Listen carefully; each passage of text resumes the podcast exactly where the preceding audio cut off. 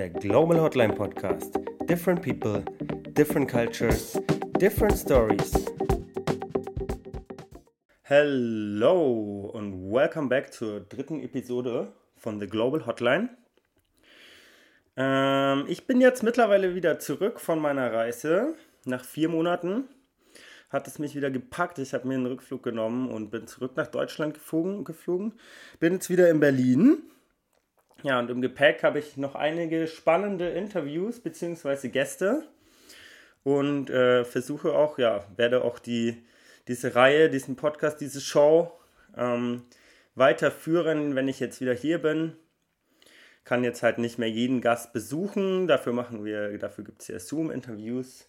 Ja, und habe auf jeden Fall immer noch eine Menge spannende Ideen für die zukünftigen Folgen.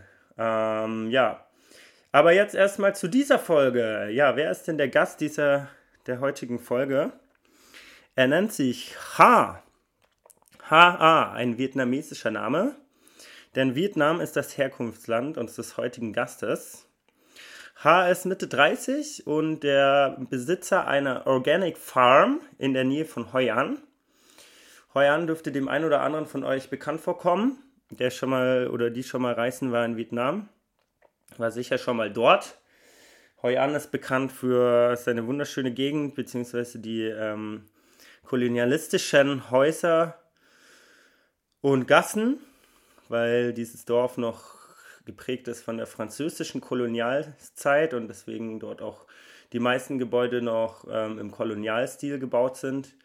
Und dieses Dorf ist einfach wunderschön. Ich hätte da locker, ich war glaube ich vier, fünf Tage dort hätte aber locker ein, zwei Wochen bleiben können. Also es ist auch einfach eine super entspannte Atmosphäre bis auf die Touristenströme. Mm, sehr ruhig, sehr viel Grün und eben diese kleinen Gässchen mit vielen Restaurants, super gutem Essen. Äh, also sehr zu empfehlen, wenn ihr mal in Vietnam seid, besucht auf jeden Fall Hoi An.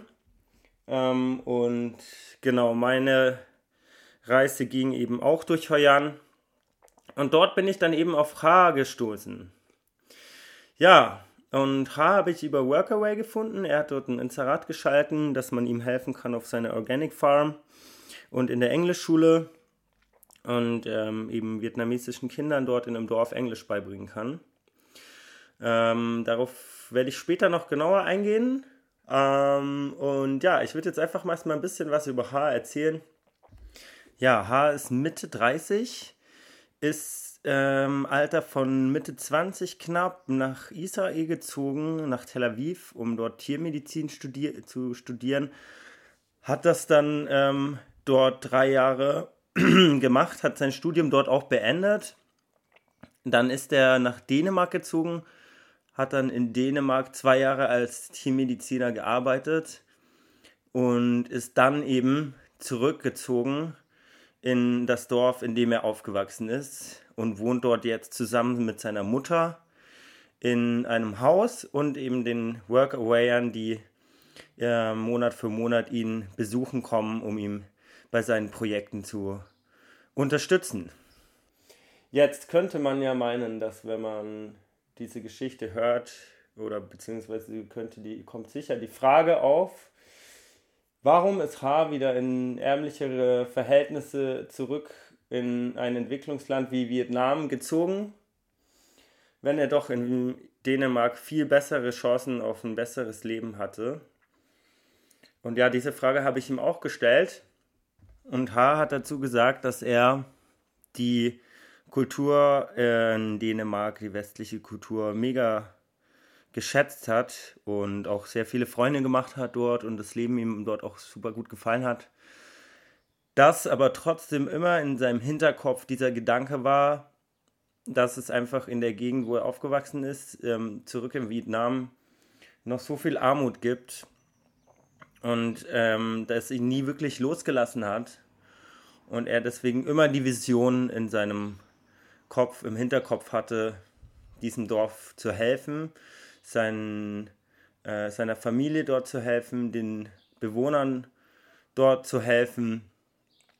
Und deswegen ist er dann eben zurückgezogen mit der Vision, dort nachhaltige Projekte aufzubauen, die, die Zukunft des Dorfes langfristig sichern oder zumindest einen großen Teil dazu beitragen. Ja, jetzt erzähle ich mal ganz kurz meine Eindrücke, wie ich da angekommen bin. Das ist eine ganz lustige Geschichte. Und zwar habe ich mir ein Grab, falls ihr nicht wisst, was Grab ist. Grab ist so ein äh, sowas wie Uber, nur in Asien. Da kann man sich quasi eine Fahrt buchen und dann holen die dich ab und das ist halt in, in Asien oft mit einem Roller. Das heißt, du buchst den Roller, dann kommt halt ein Fahrer auf einem Roller und holt dich ab. So. Und so war das dann halt auch, um dahin zu kommen, weil das war ein bisschen weiter weg von Heuan so ich glaube so eine halbe, dreiviertel Stunde Fahrt mit dem Roller, ja, und dann ist er irgendwie ganz äh, fröhlich losgefahren. War gute Stimmung und dann irgendwo so nach, nach einer Dreiviertelstunde, das sage ich so zu ihm, hey Bro, ähm, ja, glaub, ich glaube, du fährst halt in die falsche Richtung. So. Und er hat jetzt auch nicht so gut Englisch gesprochen und er war so, no, no, no, no, no, be sure, be sure, be sure, uh, I'm right, I'm right. Und ich war so, okay, gut weil es war halt dann schon, waren wir irgendwo so im Nirgendwo, ne, sind halt über Stock und Stein gefahren, war gar keine richtige Straße mehr, so halb durch den Wald irgendwie. Ich war so, Bro, äh, bist du dir sicher halt, ne, ob wir richtig sind? Er so, ja, ja, ja, auf jeden Fall, mach dir keinen Kopf. Und dann sage ich, aber mein Handy sagt, zeigt halt an, dass es irgendwie in eine andere Richtung geht. So. Ja, und dann irgendwann äh, plötzlich sehe ich unten so die Kette äh, von diesem Roller, äh, wie die irgendwie am Rad schleift. Und dann sage ich, yo, ähm, ich glaube, dein Roller ist Schrott. Und dann haben wir dann Platten bekommen, irgendwo mitten in der prallen Mittagssonne. Und äh, noch eine kleine Anekdote zu Vietnam. Wenn ähm, du in Vietnam irgendwo strandest zum Beispiel, oder generell ist es ja eher so die, die, Kultur, die Kultur, die Gesellschaft, eher so ein kollektives Zusammenhalten und dass man quasi ähm, für die Gruppe einsteht. Da gibt es nicht diesen ähm, Individualismus, den wir hier haben ähm, in den westlichen Ländern. Oder nicht, der ist da nicht so stark ausgeprägt. Da geht es eher, also an, in erster Linie erstmal darum, wie geht es der Gruppe und was kann ich tun, dass es der Gruppe besser geht. Und das merkt man auch, wenn man dann irgendwo strandet, wie jetzt in dieser Situation. Dann ist er abgestiegen, dann kamen irgendwelche Leute, um ihm zu helfen. Und es fühlt sich erstmal so an, als kennen die sich schon seit Jahrzehnten. So wie die kommunizieren. Ich habe die jetzt natürlich nicht verstanden, weil sie in Vietnamesisch geredet haben, aber so wie die kommunizieren, kommt dir das erstmal so vor, als kennen die sich schon einfach seit fucking langer Zeit. Jedenfalls äh, wurden wir mit offenen Armen aufgenommen, sind dann 30 Minuten zu einem Workshop gelaufen, also eine Werkstatt, und haben dort dann den Reifen äh, repariert, beziehungsweise wurde er dort repariert. Ja, und dann sind wir weitergefahren und irgendwann dann auch bei H angekommen. Ja, und ähm, ich glaube, an der Stelle macht es Sinn, erstmal das Dorf so ein bisschen zu beschreiben, in dem H lebt. Das ist ein kleines Dorf, wie gesagt, schon 20 bis 30 Minuten weg von Heuan. Da wohnen knapp 2000 Einwohner. Ähm, es ist sehr rar besiedelt, äh, viele kleine Häuser, mit sehr, in sehr einfachen Verhältnissen, also sehr einfach gehalten. Die Menschen schlafen da oft auf Bambusbetten ohne Matratzen. Ähm, auch ich habe die Nacht auf so einem Bett verbracht. Und wenn ich mir vorstelle, dass ich mein ganzes Leben auf solchen Betten schlafen würde, das ist schon verrückt. Ähm, also wenn man die Standards gewöhnt ist, die wir hier genießen in Deutschland. Und ähm, ja, das Haas Haus ähm, ist auch relativ einfach gehalten, hat so vier, fünf Räume, ein Esszimmer, einen kleinen Garten, daneben ist gleich die Schule und ähm, vier, fünf Zimmer. Er wohnt dort zusammen mit seiner Mutter und eben den Workawayern, wenn denn welche zu Besuch sind. So wie jetzt bei auch bei mir äh, die Menschen, die ich am Anfang erwähnt habe, die waren eben alle Workawayer. Und er hat da schon auch immer regelmäßig Workawayer zu Besuch die ihm dann eben entweder auf der Farm helfen oder in der Englischschule. Und ja, er erzählt halt auch, dass er ähm, diesen Workaway dazu, wenn wir jetzt schon drüber sprechen, gehe ich ähm, jetzt ein bisschen so auch darauf mal ein, weil er erzählt halt auch, dass er quasi, also warum Workaway überhaupt zu ihm kommen oder warum er überhaupt auf die Idee gekommen ist, Workaway zu starten, ähm, war meine Frage und seine Antwort darauf war eben, dass er halt den Menschen ähm, ja ein echtes kulturelles Erlebnis bieten möchte, ähm, weil halt viele ja von Stadt zu Stadt reisen, beziehungsweise halt so die klassischen touristischen Attraktionen abklappern und dabei halt wenig bis keine kulturellen Bezüge herstellen. Und so ging es mir tatsächlich auch. Also man ist halt sehr viel mit Menschen aus der westlichen Welt unterwegs, während man durch Vietnam reist. Und für mich war dieser Tag oder diese Nacht, diese zwei Tage bei ihm einfach ähm, eins der besten und wertvollsten Erlebnisse der ganzen Vietnamreise, weil man einfach ja klassisches oder typisches vietnamesisches Essen bekommt, so wie man es halt jetzt in keinem Restaurant bekommen würde, aber weil man halt auch einfach wirklich so in das Leben, Insights in das Leben der Menschen bekommt, fernab von den touristischen Strömen und einfach wirklich mal das Land nochmal aus einer ganz anderen Perspektive kennenlernen kann. Und das war halt auch, was H erreichen wollte, ähm, ja, als er Workaway gestartet hat. Und ich glaube, das ist ihm auch ganz gut gelungen. gelungen. Die meisten, die ich dort getroffen habe, mit denen ich dort gesprochen habe und auch die, das Feedback auf seiner, seinem Profil waren eigentlich immer sehr positiv. Die Atmosphäre dort generell war natürlich mega idyllisch. Also wenn man auch einfach mal so zwei Wochen runterkommen will, manche sind sogar zwei, drei Monate dort geblieben, dann ist es der perfekte Ort dafür. Und man hat halt auch eine Arbeit mit Sinn und ähm, ja, bringt halt den Kindern dort Englisch bei und lernt auch noch was über organisches, organische Landwirtschaft. Also wenn einen diese Themen interessieren oder man ähm, einfach was Gutes tun möchte, dann ist das, glaube ich, echt eine gute Anlaufstelle. Ich verlinke auch, by the way, nochmal sein Profil, sein Workaway-Profil in der Description, falls ihr auch Interesse habt und mal in Vietnam seid. Schaut auf jeden Fall dort vorbei. Ähm, das ist auf jeden Fall eine super schöne Erfahrung, die ich jedem sehr empfehlen kann. Als nächstes möchte ich ein bisschen auf Haas Tagesablauf eingehen. Ähm, ich habe mich gefragt, wie sieht denn so ein Tag in seinem Leben aus? Und er hat mir dazu erzählt, dass er, ich habe das auch selbst miterlebt, er war erstmal den ersten Tag, an dem ich angekommen bin, gar nicht da. Der ist dann erst irgendwann um 19 Uhr nach Hause gekommen und dann gleich nochmal auf die Farm. Ähm, der arbeitet nämlich als Tierarzt in der Stadt, in der naheliegenden Stadt. Und da fährt er, er steht quasi jeden Morgen um 5.30 Uhr knapp auf. Und dann fährt er mit seinem Motorrad erstmal in die Stadt und ähm, fängt dann eben quasi dort, ich glaube so gegen halb sieben, sieben an. Arbeitet dann den ganzen Tag. Dann kommt er nach Hause, so gegen 6, 7 Uhr, manchmal etwas früher, manchmal ein bisschen später. Geht dann rüber auf die Farm, kümmert sich da dann quasi noch um die Pflege der Pflanzen, ähm, düngt die, ähm, bewässert die und dann, ähm, ja, manchmal trifft er sich dann noch abends mit Freunden, wenn er noch Zeit hat und nicht zu müde ist. Und ja, so sieht ein Tag in Haas Leben aus. Ähm, ich würde auch gerne noch ein bisschen kurz über das Leben seiner Mutter erzählen. Die ist schon relativ alt. Eine sehr zierliche Frau, ähm, bisschen kleiner, Kopf kleiner als ich ungefähr. Ähm, und die raucht, glaube ich, am Tag circa, ja, gefühlt zwei Schachteln Zigaretten.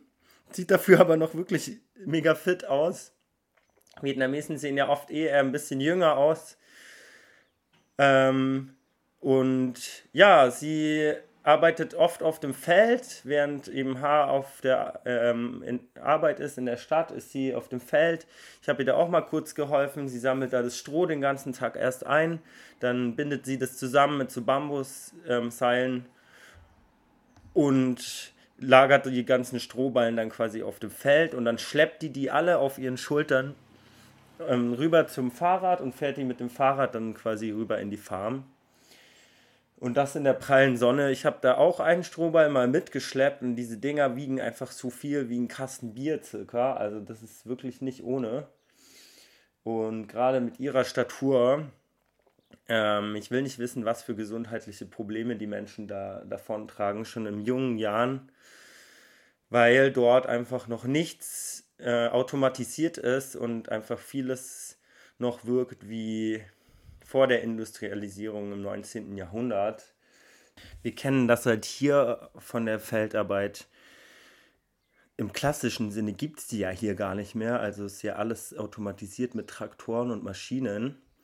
Und dort siehst du halt solche Gerätschaften wirklich sehr, sehr selten. Also der Großteil wird mit den bloßen Händen, der Großteil der Arbeit wird mit den bloßen Händen verrichtet und da hilft dann auch die ganze Familie mit. Da sind dann auch die ganzen Kinder auf dem Feld und helfen da alle kräftig mit.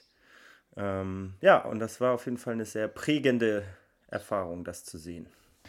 Aber was hat es denn jetzt eigentlich mit organischem Farming auf sich und was ist da der Unterschied zu ja, dem herkömmlichen Farming oder dem Farming, was aktuell am meisten betrieben wird? Organisches Farming bedeutet im klassischen Sinne, ähm, dass man quasi den kompletten Herstellungsprozess, Wachstumsprozess nicht mit Chemikalien beeinflusst und dadurch verbessert, also den Ertrag quasi erhöht, indem man mit chemischen Düngermitteln die Pflanzen künstlich, äh, also den Wachstum der Pflanzen künstlich pusht.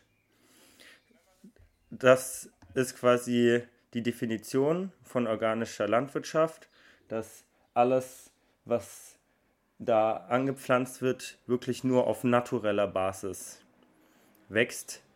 Und das ist auch das Ziel, was H anstrebt mit seiner Farm und was er bis jetzt auch so umsetzt. Und natürlich sind die Erträge dadurch viel, viel geringer. Also wenn man das dann als Beispiel jetzt mal auf seiner Farm sieht, man hat halt dann dort quasi einen Mangobaum, an dem sich die Mangos, die dort wachsen, halt an einer Hand abziehen lassen. Die hat er mir auch gezeigt. Die waren jetzt noch nicht in der Endphase, also in der Erntephase. Aber ähm, dennoch war einfach die, die Anzahl der Mangos deutlich geringer als bei Mangobäumen, die jetzt gesprüht werden. Und da wachsen halt dann ja, 50 Mangos statt nur 10. Und dadurch ist halt der Ertrag auch viel geringer. Ich habe ihn dann auch gefragt, ob er die ganzen ähm, Erträge, die er auf dieser Farm produziert, dann auch quasi verkauft im Dorf. Dazu hat er mir gesagt, dass das halt leider nicht reicht. Mm, und er ja die Erträge der Farm größtenteils nutzt, um seine eigene Familie damit zu versorgen.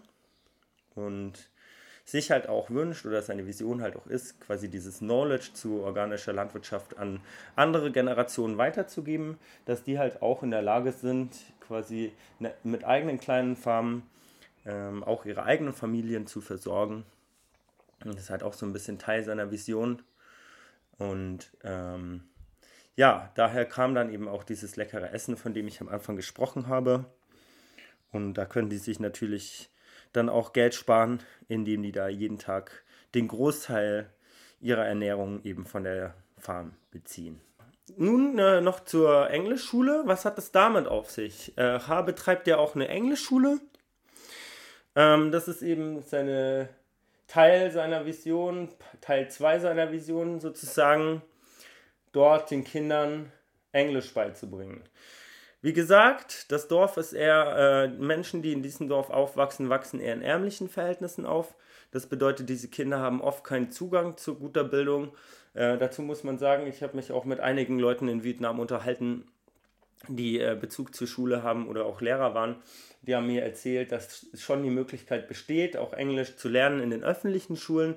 Jedoch da einfach das Problem ist, dass selbst die äh, äh Englischlehrer so schlechtes Englisch sprechen, dass halt gerade so die Basics rübergebracht werden können, aber selbst die teilweise falsch gelehrt werden. Das heißt, eigentlich nur die privilegierten Kinder Zugang zu einem qualitativen Englischunterricht haben.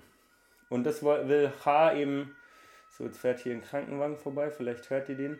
Jedenfalls will H das eben ändern, indem er in seinem Wohnzimmer Kindern Englisch beibringt. So, und da habe ich dann auch an einer Englischstunde teilgenommen. Und da kommen dann einfach äh, Kinder aus der ganzen Gegend, also aus dem Dorf zu H ins Wohnzimmer und dann, ähm, ja, machen die quasi verschiedene Übungen. Zum Beispiel, ähm, wenn euch das interessiert, ich werde auch noch mal ein Video hochladen auf Instagram könnt ihr the Global, at The Global Hotline folgen. Wie immer bekommt ihr dort auch nochmal verbildlichte Eindrücke von ähm, meinen Besuchen, auch von den alten Folgen von den Gästen. Falls noch nicht gesehen, könnt ihr da ähm, euch die Bilder anschauen von den Orten, wo die wohnen. Ja, und ich werde auch für diese Folge eben ein paar Bilder hochladen von der Farm und von der Schule und von dem Englischunterricht und von H. Und ja, jedenfalls war das mega sweet. Da haben wir dann zum Beispiel im Kreis get getanzt und englische Wörter, englische Lieder gesungen. Ähm, und also wirklich halt so die Basics. Und ihr müsst euch ja vorstellen, die Kinder sind so im Durchschnitt zwischen 7 und 12. Aber gerade in dem Alter, wenn man einfach schon früh einen Bezug zu dieser Sprache entwickelt, entwickelt man halt auch gleichzeitig schon früh ein Interesse dafür, was halt dann hoffentlich auch dazu führt, dass man später auf diesen Basics aufbauen kann und dann halt wirklich ein gutes Englisch spricht, was dann im Umkehrschluss wieder dazu führt, dass die Menschen halt einfach im Erwachsenenalter dann gute Chancen haben, vielleicht auch im Ausland zu studieren und ähm, ja, sich einfach da äh, da viele Türen öffnen, die sich eben ohne diese Sprachskills nicht öffnen würden. Und das ist halt so ein bisschen Haas Vision. Ha und ich haben dann auch noch lange darüber geredet, weil er mir so, also soweit es ging, äh, weil viele Fragen, wie gesagt, die ich gestellt habe, halt äh, jetzt nicht so ausführlich beantwortet werden konnten, weil es halt einfach diese Sprachbarriere gab. Aber ähm, soweit es ging, hat er mir dann auch so ein bisschen erzählt, dass er halt äh, große Sorgen hat, weil die Kinder sich da halt für nichts mehr interessieren oder wenig und halt viel am Handy hängen, was mir auch während der Reise aufgefallen ist. Ähm, und ja, dazu einfach kommt, dass ähm, halt, wie gesagt, die Perspektiven jetzt nicht so vielseitig ähm, sind und ja, halt oft nicht viel mehr bleibt als jetzt halt zum Beispiel auf der Farm der Eltern zu arbeiten. So, jetzt kommt hier nochmal ein Feuerwehrauto vorbeigedüst. Ähm, ja, und das ist dann, was halt den Kindern auch so ein bisschen die Zukunft verwehrt und warum er diese Arbeit eben leistet. Und H hatte dann einfach noch eine wunderschöne Vision ähm, für die Zukunft langfristig. Und zwar, dass er aus der Farm so ein kleines Museum bauen möchte, wo dann quasi die Kinder zu Besuch kommen können und wo es noch eine kleine Bücherei gibt. Und dann können die quasi bei jeder Pflanze so lesen, was für eine Pflanze das ist und wie man die anpflanzt und ähm, erntet und ähm, einfach ja Bücher zur Verfügung stellt, um sich weiterzubilden. Und das war halt alles so ein bisschen Haas Vision, ja, dass man halt einfach den Kindern mehr Perspektiven, mehr Möglichkeiten gibt, um quasi langfristig ähm, ja, bessere Chancen zu haben für eine, auf eine gute Zukunft. Und hier wollte ich mal ganz kurz die Situation nutzen, um Ra nochmal in seinen eigenen Worten dann doch nochmal beschreiben zu lassen, ähm, ja, wie seine Vision denn so aussieht. Nicht, dass ihr hier noch auf die Idee kommt, dass das hier alles eine imaginäre Person ist, die ich nur erfunden habe. Ha gibt es wirklich. Und ja, hört einfach mal rein.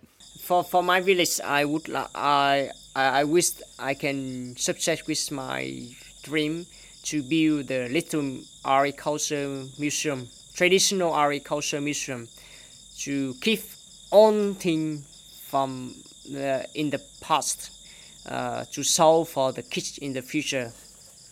And after that, I can build a little library for children in the village because the children the village now they don't have any library. They only use the phone every day on the time with the phone and the game. They don't want to reading book so i would like to do that. Noch erstmal richtig geil hier die Grillen im Background.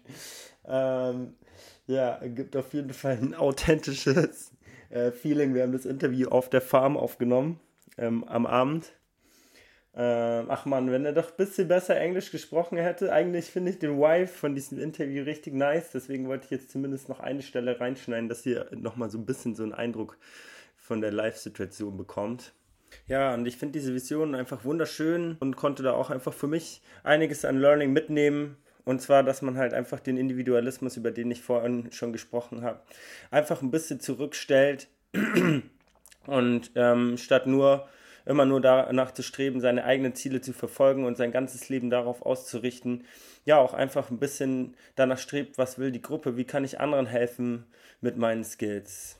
Das muss ja nicht heißen, dass man seine eigenen Träume und Ziele komplett hinten anstellt, sondern eher, dass man einfach einen guten, eine gute Balance findet ähm, aus, ja, ich verfolge meine eigenen Ziele und ja, auch manchmal frage ich mich, welche Personen da vielleicht helfen könnten, die ich kennenlerne slash ähm, ich verfolge auch einfach gesellschaftliche Aspekte und frage mich, wie ich mit meinen Skills, wie gesagt, auch einfach der Gesellschaft helfen kann, wie ich mich einbringen kann, um auch einfach ein kollektives Wohlbefinden zu generieren mit meinen Handlungen und auch einfach eigene Handlungen dahingehend zu hinterfragen, was sie bei anderen auswirken und wie man sie gegebenenfalls auch einfach dahingehend verbessern kann, dass am Ende nicht nur ich daraus profitiere, sondern die ganze Gruppe oder beziehungsweise dieser Kreis von Menschen daraus profitiert. Und ja, Freunde, versteht mich nicht falsch. Ich will jetzt hier auch gar nicht einen auf Moralprediger machen und hier den großen Lehrer raushängen lassen, der euch irgendwie erzählt, was ihr tun oder lassen sollt. Das war einfach nur was, was mir während dieser Reise ganz besonders aufgefallen ist, dass dort die Menschen einfach schon sehr darauf achten, wie es den Menschen um sie rum geht und sich da auch einfach, wie gesagt, sehr einsetzen dafür, dass es allen gut geht. Und ich habe halt auch das Gefühl, warum ich das auch erzählen wollte, dass in unserer Kultur, wenn man, als ich dann zurückgekommen bin oder auch davor schon, einfach durch diesen Individualismus, dass jeder eben seine eigenen Ziele verfolgt und Karriere machen will und das halt auch oft über allem steht, sich selbst zu verwirklichen, das halt auch oft darin resultiert, dass wir sehr einsam sind.